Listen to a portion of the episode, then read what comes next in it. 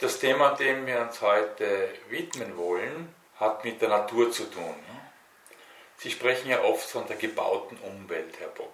Aber im Hinblick auf die Natur sollten wir da nicht lieber von verbauter Umwelt sprechen? Grundsätzlich ähm, sollte das Ziel sein, unsere, unsere gebaute Umwelt mit, mit der Natur äh, immer in Verbindung zu bringen und sozusagen eine Einheit zu schaffen im Idealfall. Nur haben wir auf der einen Seite ähm, hochverdichtete Bereiche wie die Stadt, wo eben die Natur natürlich dann sehr an den Rand gedrängt ist, aber auch dort ist es ja möglich und auch sinnvoll, immer wieder begrünte Bereiche entweder in Innenhofbereichen oder in öffentlichen Parks äh, zu machen, dass, dass die, der Naturbezug für möglichst viele Leute doch nahe liegt und äh, sehr gut erreichbar ist. Im Idealfall natürlich sollte man darauf achten, dass sogar der Blick aus dem Wohnraum einen Naturbezug äh, sich herstellen lässt. Und sei es nur mit einem Baum im Innenhof oder mit begrünten Fassaden.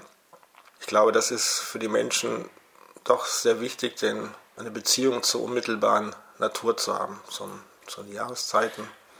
Ja, da, da frage ich mich aber dann, wenn ich mir anschaue, Seestadt Aspern, da wird eigentlich auf eine sehr lockere Art und Weise ein riesiges Areal bebaut, aber von Grün habe ich da nicht sehr viel. Warum plant man sowas nicht dann mit mehr Grünflächen dazwischen? Warum muss das alles asphaltiert oder mit Steinplatten ausgelegt sein? Naja, ich muss, muss jetzt die Seestadt Aspern jetzt ein bisschen in Schutz nehmen. Da möchte ich nicht als das negativste Beispiel äh, heranführen, was, was ja, bis, bisher gemacht wird. Schöpfwerk möchte ich gar nicht reden. Ja, das sind schon größere Sünden. Ich, ich finde, bei, bei Seestadt Aspern muss man jetzt das Positive sehen, dass man jetzt zumindest gewisse Blockstrukturen hat. Ähm, und in diesen Blockstrukturen hat man jetzt zumindest erreicht, dass da Gemeinschaftsgärten Grünbereich sind, dass, dass jetzt nicht jeder Bauträger einen Zaun um sein Grundstück macht, sondern dass die Innenbereiche durchgehend begrünt sind nach einem gemeinsamen Gestaltungskonzept und zum Teil auch eben auch durch, durchgangen werden können, also als halböffentliche Bereiche. Ähm, das gibt schon eine doch größere Qualität, als wir es bisher erlebt haben. Wie zum Beispiel am Wienerberg, wo ich mit involviert war, wo wir auch höhere Gebäude hatten, wo auch in der Gemeinschaftsfläche um diese Häuser eben sehr wichtig gewesen wäre, dass da eine, eine, Grün, eine Grünzone ist. Hier hat aber jeder sein eigenes Konzept, jeder seinen eigenen Spielplatz gebaut, jeder seine eigene Tiefgarageneinfahrt. Und das ist dann ausgeatmet, dass das überhaupt keine, waren nur noch Restflächen, wo noch äh, mhm. ein Pseudogrün auf einer Entlüftungsanlage noch gewachsen ist und die Kinder tunten auf Entlüftungsrohren von der Tiefgarage rum. Das ist nicht das was wir uns eigentlich vorstellen. Aber da hat sich, glaube ich, die, das, diese Einsicht hat sich jetzt schon ein bisschen hier speziell in Wien schon verbreitet, dass man so diese Blockstrukturen, also mit einer gemeinsamen Einfahrt in die Tiefgarage und sozusagen die, die Flächen eben auch gemeinsam gestaltet. Das sind schon Verbesserungen äh, zu erkennen. Ähm, natürlich kann alles noch besser gemacht werden. Es gibt ja auch das Modell hier in Wien, ich nenne das immer das Modell Central Park, was wir im Sonnenwendviertel jetzt sehen, aber auch beim Bebauung des Nordbahnhofs, wo man sozusagen die Mitte des Stadt, neuen Stadtviertels eine riesengroße Parkanlage, die den, das ganze Stadtviertel durchzieht, die auch autofrei ist und dann viele der Wohnungen sozusagen direkt äh, zum, zum Park hin äh, wohnen können. Das gibt natürlich auch eine Qualität. Auf der einen Seite muss man dann äh, die Randlage etwas höher verdichten, so wie es in New York ist, dass dann eben sozusagen Hochhäuser um, um den Park stehen. Aber andererseits haben dann viele Leute, äh, Bewohner eben den Grünblick und auch kein Gegenüber und hat doch schon gewisse Vorteile. Ein traditionelles Beispiel dafür ist zum Beispiel hier im vierten Bezirk der Traschepark, wo eben das schon Ende des 19. Jahrhunderts einmal demonstriert wurde, dass man äh, Häuser um einen Park gebaut hat. Und Na und äh, wenn ich mir mache Gemeindebauten anschaue, ja. sind die auch sehr wohl nach diesem Prinzip gebaut worden. Ja. Eine riesige grüne Fläche ja. innen drinnen, oder ja. sehr viel Park. Also ich habe draußen im 14 gewohnt, beim Hugo Breitner Hof, eine riesige Anlage, aber sehr viel Grün. Ja, das äh, ist auch eine interessante Entwicklung. Also Mitte der 20er Jahre, als es auch noch die Siedlerbewegung in Wien gab, da musste man ja auch die städtischen Geschosswohnungsbauten attraktiv machen. Und wenn Sie sich den Karl-Marx-Hof anschauen, der eigentlich drei bis vier geschossige und nochmal in der Mitte bis sechs, sieben Geschosse, aber das ist nur der Mittelteil, wo man durchgeht. Und doch eine riesige Grünfläche. Es ist ein Park sozusagen ja. innen drin wo dann die ganze Infrastruktur für Kindergärten, Waschhaus und so weiter ist. Aber das ist ein schöner baumbestandener Park. Aber das wurde dann immer pro Jahrzehnt immer weiter verdichtet. Also die Ränder wurden immer höher, die, die Parkflächen schrumpften. Und ich glaube, wir hatten da so um die in den 90er, 2000er Jahren dann wirklich das zum Absurden getrieben, dass das so dicht geworden ist und so hoch geworden ist, dass ich glaube, dann die Leute sich gegenseitig ins, ins Fenster geschaut haben und man nicht nur in, in ein Fenster, sondern in 100 Fenster geschaut hat von seinem Wohnraum. Und das ist dann schon, dann wird Architektur wirklich gesellschaftskritisch, weil ich denke, diese Leute, wenn sie keine Ruhe finden, wenn sie kein, kein Zuhause finden, die, diese, diese Entwurzelung, das führt nicht zu Freiheit, sondern zu, zu einer Orientierungslosigkeit, die eben dann auch gesellschaftlich darin sich äußert, dass man eben extreme Positionen bezieht, auch in, in den Wahlen und auch, ähm, weil man einfach entwurzelt ist. Und ähm, mhm.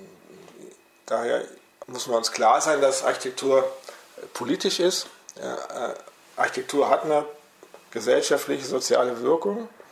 Und es ist nicht nur dass wir den Leuten einfach nur Wohnraum zur Verfügung stellen, sondern die Qualität des Wohnraums ist entscheidend. Und hier ist eben auch immer wieder der, der Grünbezug, der Naturbezug ist Teil des Wohnens. Man kann das nicht äh, die Leute entkoppeln, äh, auch wenn es, äh, ja, es, es, muss einen Privatbereich auch geben und es mhm. muss ein Blick in, in Beziehung zur Natur auch aus, aus dem Wohnraum möglich sein.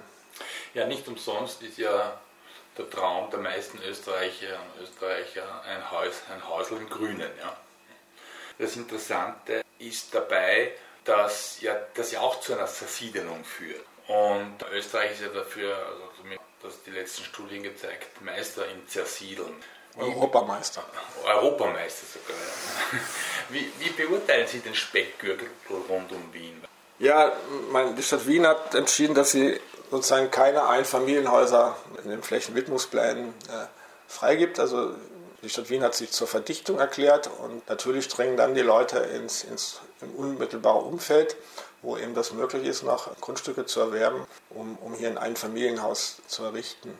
Ich, in der Stadt selber hat man ja sozusagen die Kleingärtensiedlungen, Kleingärtensiedlungen eben dann freigegeben zum, zum Wohnen, wo das eben dann auch auf kleinen Grundstücken mit kleinen Quadratmetern möglich ist, so sein eigenes Haus zu haben.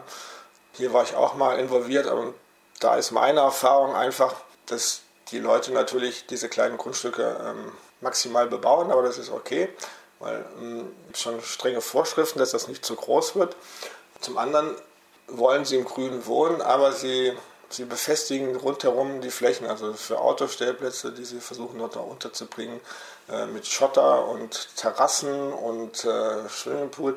Und am Ende bleibt nichts vom Garten übrig, weil sie dann auch draufkommen, dass, dass ein Garten auch Pflege braucht, dass sie aber im Jahr oft verreisen wollen und am Ende äh, wollen sie irgendwas haben, was ihnen keine Mühe macht. Sie wollen zwar draußen im Kleingarten leben, aber die Generation der, der Häuser der letzten 20 Jahre hat im Prinzip dann um ihr das Haus kein Grün. ein ganz, vielleicht noch der Zaun mit irgendeiner Thujenhecke. Und das ist eigentlich erstaunlich, dass die Leute, die das Grün suchen, es nicht schaffen, dann wirklich äh, auch ihren Anteil dazu zu liefern und dann vom Grün der Nachbarn, vielleicht noch die Alten, die, die noch äh, einen Baumbestand haben, dann leben und dass sie noch ein bisschen einen Grünblick haben. Jetzt nochmal zurück zu, zu dem Zersiedeln, also auf, von den Dörfern, von den Gemeinden im Umland oder auf dem Land. Ja, wir, wir haben leider in der Politik so, dass die Bürgermeister letztendlich äh, doch in ihren Gemeinden die Möglichkeit haben, äh, Neubaugebiete und Gewerbegebiete auszuweisen und das eben auch wesentlich ist für die Finanzierung von einer Gemeinde und weil es wieder neue Einnahmen äh, für die Gemeinde gibt und so entstehen einfach unverhältnismäßig große Einfamilienhausgebiete oder Gewerbegebiete zu einem, zu einem Dorfkern, der eigentlich vorhanden ist. Aber diese aber Dörfer. Brach liegt, mehr oder weniger. Ja, aber diese Dörfer haben keine Infrastruktur mehr. Die Infrastruktur verschwindet ja. aus den Dörfern. Die Einkaufsmöglichkeiten wandern an, an irgendwelche Verteilerkreise irgendwo zwischen den Dörfern oder an den Rand ins Gewerbegebiet. Bäcker, Metzger und so weiter verschwinden. Das Dorf in der Mitte, der Dorfplatz ist, ist leer, hat keine Infrastruktur mehr, Häuser stehen leer und die Leute wohnen in kleinen Grundstücken mit 3, 4, 500, 600 Quadratmeter, aber auch in einer Zwischenform ist auch kein ländliches Wohnen. Es ist auch, sie haben auch keinen wirklichen Garten, wo sie Gemüse anpflanzen oder sonst irgendwas, wo sie mit dem. Ja, es ist so eine Vorstadtsiedlung. Eine Vorstadt, ja. ja. Sie leben nicht wirklich im Dorf, sie, sie ja. schlafen dort. Sie werden dort auch nicht heimisch. Also ich, vor allen Dingen die Kinder, denke ich, wenn man sie beobachtet dort, die auch nicht wissen, sich eher städtisch fühlen, aber dort auch im Dorf keinen Kontakt haben ist auch eine Generation, die irgendwo dazwischen ist, die, die auch nicht ihre Heimat findet und keinen Bezug findet. Und die natürlich wahrscheinlich, wenn sie in der Lage sind, dann das wieder schnell verlassen werden und, und, und woanders hingehen wollen. Und daher denke ich, ist diese ganze Zersiedlungspolitik nicht sehr nachhaltig, weil diese hohe Anzahl von Häusern wird man auf Dauer nicht, nicht wirklich halten können. Und ähm, genauso ist das mit diesen Gewerbehallen, wenn jeder kleine Gewerbebetrieb seine neue Halle baut, gibt es auch immer wieder einen Wechsel über die Generationen, dann bleibt die Halle leer, dann braucht man wieder eine neue Halle.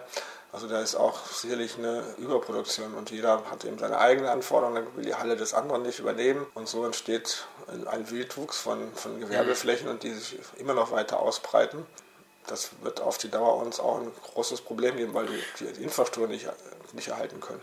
Ja, aber da ist doch eigentlich schon die Politik gefordert, oder? Weil ja, äh, der Bürgermeister kann ja letzten Endes nur im Rahmen der vorgesehenen Raumordnung auch dann vergeben und planen. Wo müsste die Politik ansetzen diesbezüglich, dass sie das in den Griff bekommt? Wir, wir müssten sozusagen viel stärkere äh, Steuerungselemente haben auf, auf Landesebene und, und auf, sicherlich auf Bundesebene schon mal vorgegeben, sozusagen das, das ähm, viel strikter nochmal der Dorfkern und so weiter ähm, besiedelt bleibt, verdichtet bleibt. Wie gesagt, es ist in den letzten Jahrzehnten seit dem Krieg äh, Österreich super zersiedelt, also auch bis in die Berge rauf und wenn da schon ein Haus steht, dann sagt er, kann, muss ich für meinen Sohn oder für meine Tochter noch ein Haus bauen und das jetzt wieder alles ähm, völlig einzubremsen, bedarf es wirklich eines großen Umdenkens. Man muss Konzepte entwickeln, für die Dorfplätze wieder belebt sind, dass da Infrastruktur entstehen kann, neue Konzepte finden, dass das Gemeinschaftsleben äh, Vorteile bringen kann. Das wird kommen und man muss ähm, gute Gastronomie dort auch mal wieder aufbauen. Man muss, ähm, es gibt jetzt, äh, ich kenne jetzt Beispiele, wo man eben so 24-7 Hofläden hat, die, wo man mit den Automaten und Scankassen dort gute Produkte, hochwertigste Produkte von den ganzen Bauern der Region Tag und Nacht einkaufen kann, was eine Alternative ist zum Supermarkt, wo man eben da wieder in Infrastruktur in ernster Form wieder ermöglicht.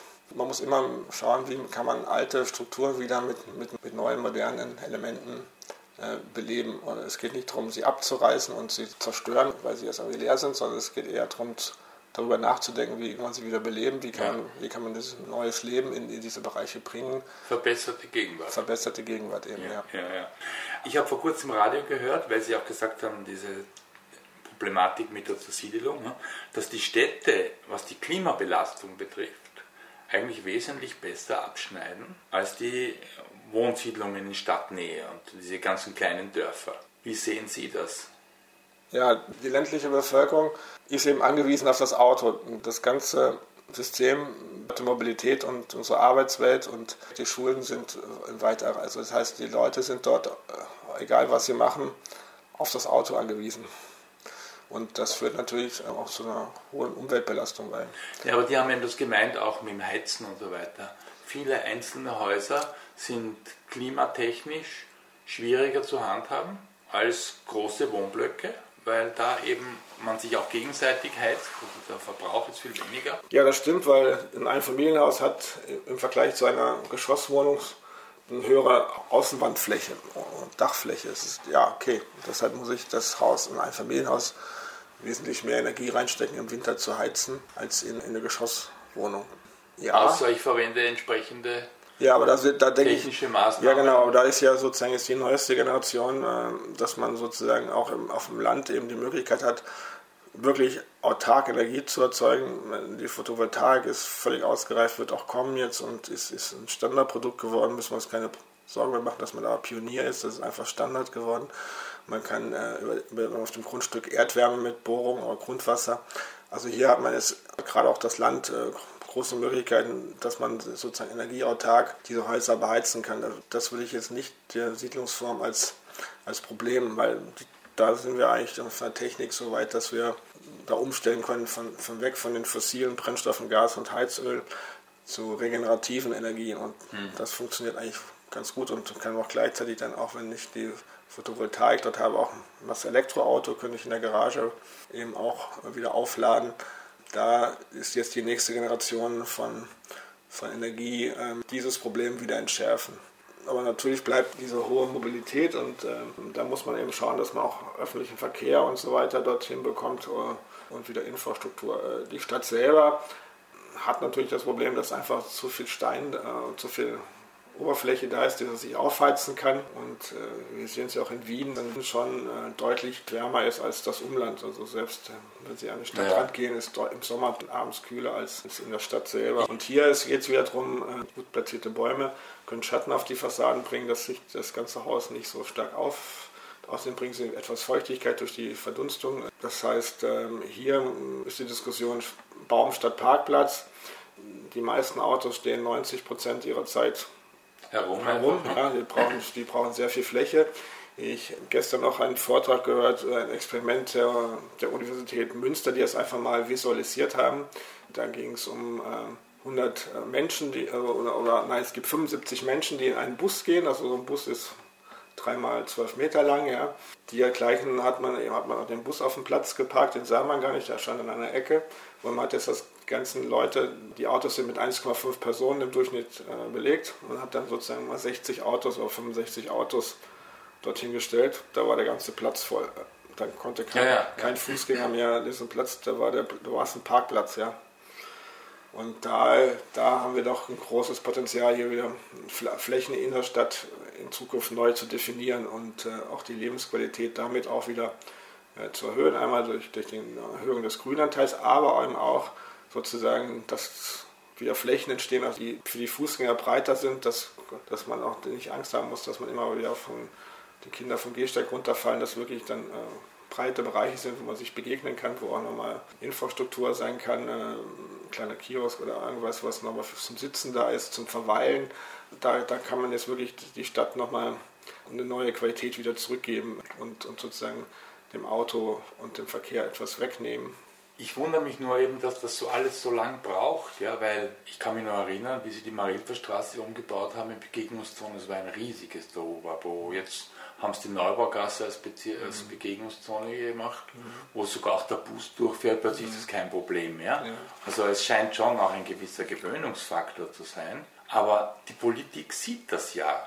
Und man weiß es auch. Ich bin immer erstaunt, was die Forschung uns schon alles für Möglichkeiten zeigt, wie wir es verändern könnten. Ja. Aber warum braucht das alles so lange? Warum muss zum Beispiel, äh, also wie gesagt die Versiegelung der Böden, so eine Begegnungszone, warum muss die so wieder so dicht mit Steinen zu gepflastert werden? Warum kann man nicht äh, eine durchlässige Oberfläche machen, wie mit diesen Netzsteinen zum Beispiel, wo da zwischen Sand oder Kies ist, wo da das Wasser durchfließen kann?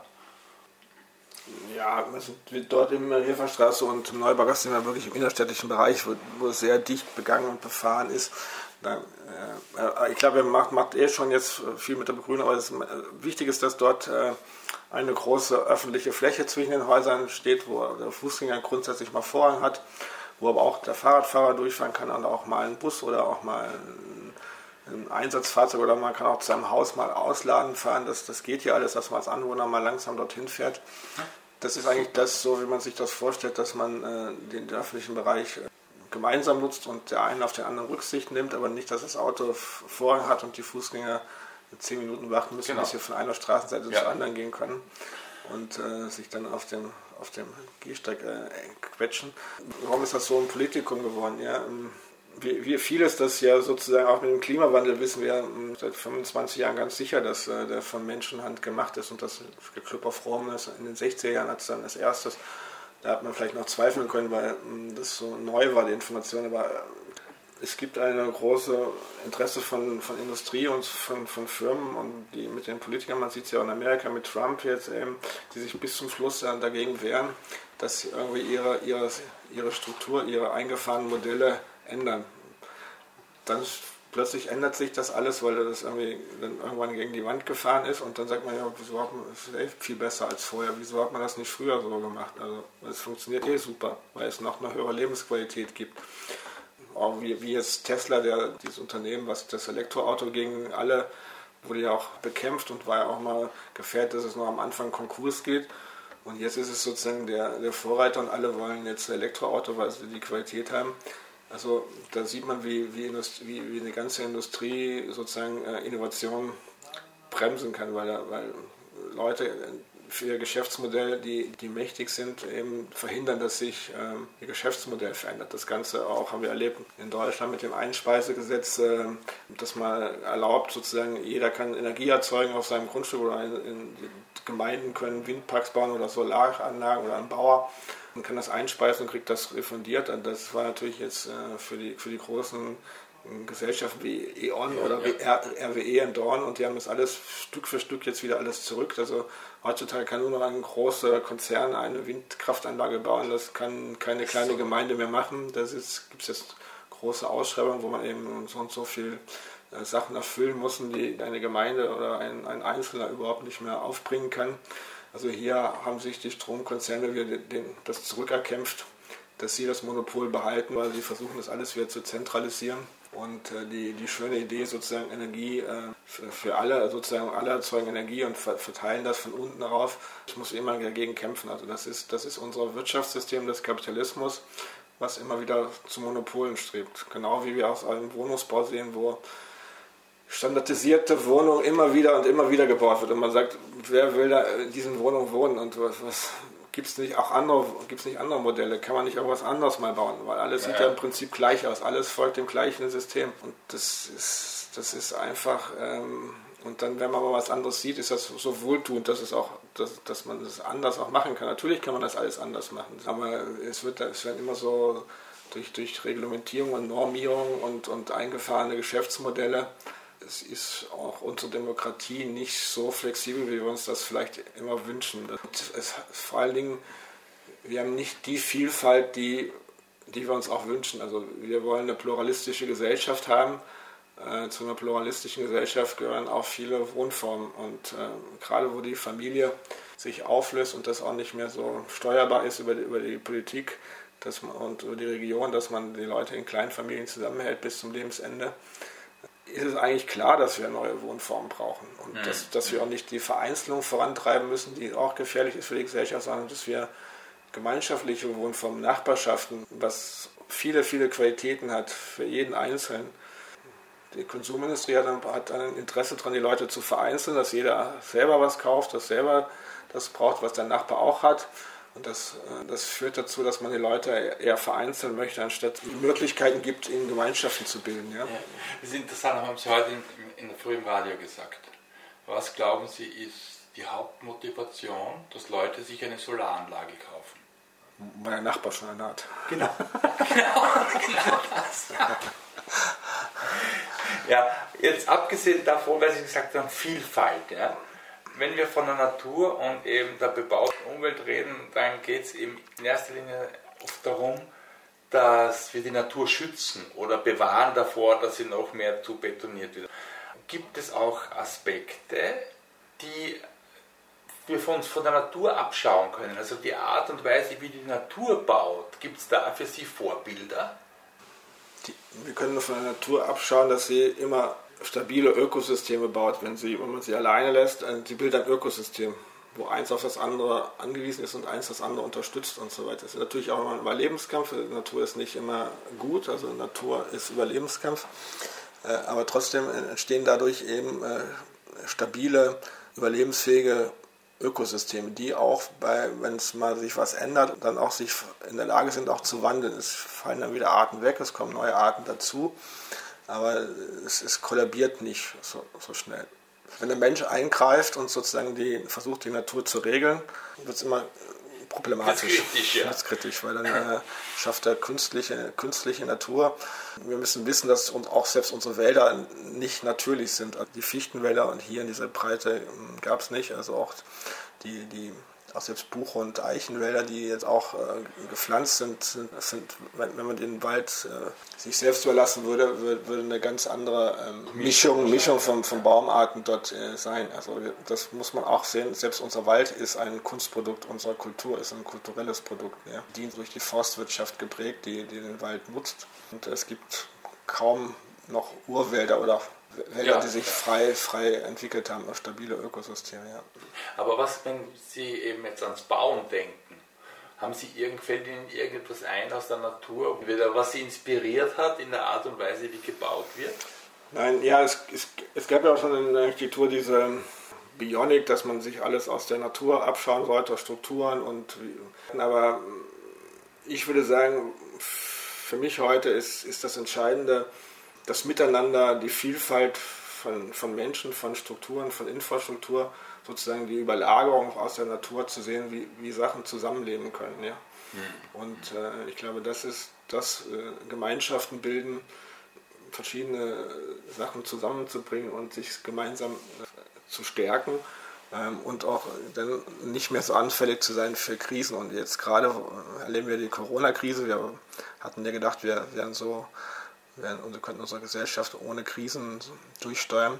Das müssen wir erkennen, dass ähm, das, das geht nicht. Also wir werden immer wieder Krisen haben und ähm, auch unsere Technik ist anfällig. Sie, mm, ist nicht, sie kann nicht alles, die, die Natur ist immer stärker als unsere Technik auf, die, auf, auf einen gewissen Zeitraum, weil Technik veraltert, muss auch gepflegt werden, muss gewartet werden, muss ständig erneuert werden. Also ich, ich würde es eher hier jetzt äh, schauen, von der Natur schauen, dass wir stabile, vielfältige Systeme aufbauen, ist in, in der Gemeinschaft vom Soziologischen her und das sozusagen auch mit der Architektur unterstützen, dass wir verschiedene Wohnformen haben, dass wir wieder Arbeiten und Wohnen näher zusammenbringen, auch den, die Versorgung der einzelnen Sachen wieder integrieren in, in unsere Stadt, Stadtviertel, Wohnviertel und äh, das nicht so auseinanderziehen, wie wir es bisher gemacht haben und vereinzeln. Was wir eben von gesprochen haben, vom Einfamilienhausgebiet angefangen bis zu irgendwelchen Gewerbegebieten, wo man ähm, mit dem Auto an den Stadtrand fahren muss, um, um eine mhm. Schraube zu kaufen oder ein, ein Brot. Äh, ein Aspekt jetzt äh, in Bezug auf Natur, wie können wir sie in der Architektur verwenden, ist natürlich ähm, nachwachsende Rohstoffe einzusetzen, die man auch recyceln kann. Also angefangen mal vom Holz, dass wir das besser verwenden können, äh, auch als, als Konstruktionselement, aber auch äh, bei den Dämpfstoffen, Hanf, natürliche Produkte, die wir eben auch für die für die Dämmung einsetzen können. Also Schafwolle. Heißt, Schafwolle, ja. Also es, gibt jetzt doch schon etliche Materialien, die man, die man früher mit, mit chemischen äh, Prozessen hergestellt hat auf Erdölbasis, die man jetzt doch wieder durch nachwachsende, regenerative ähm, Baustoffe ähm, wieder ersetzen kann und, und die man auch dann später auch wieder leichter recyceln oder eben auch wiederverwenden kann. Hm.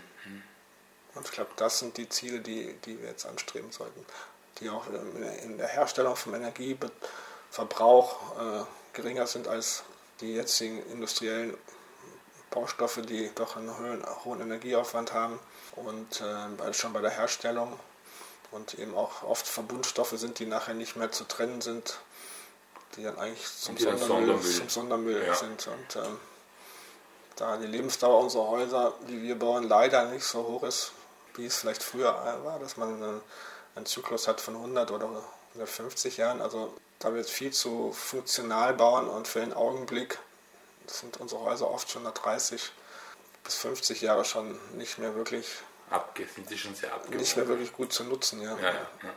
Und auch schwer umzubauen und schwer umzunutzen, ja.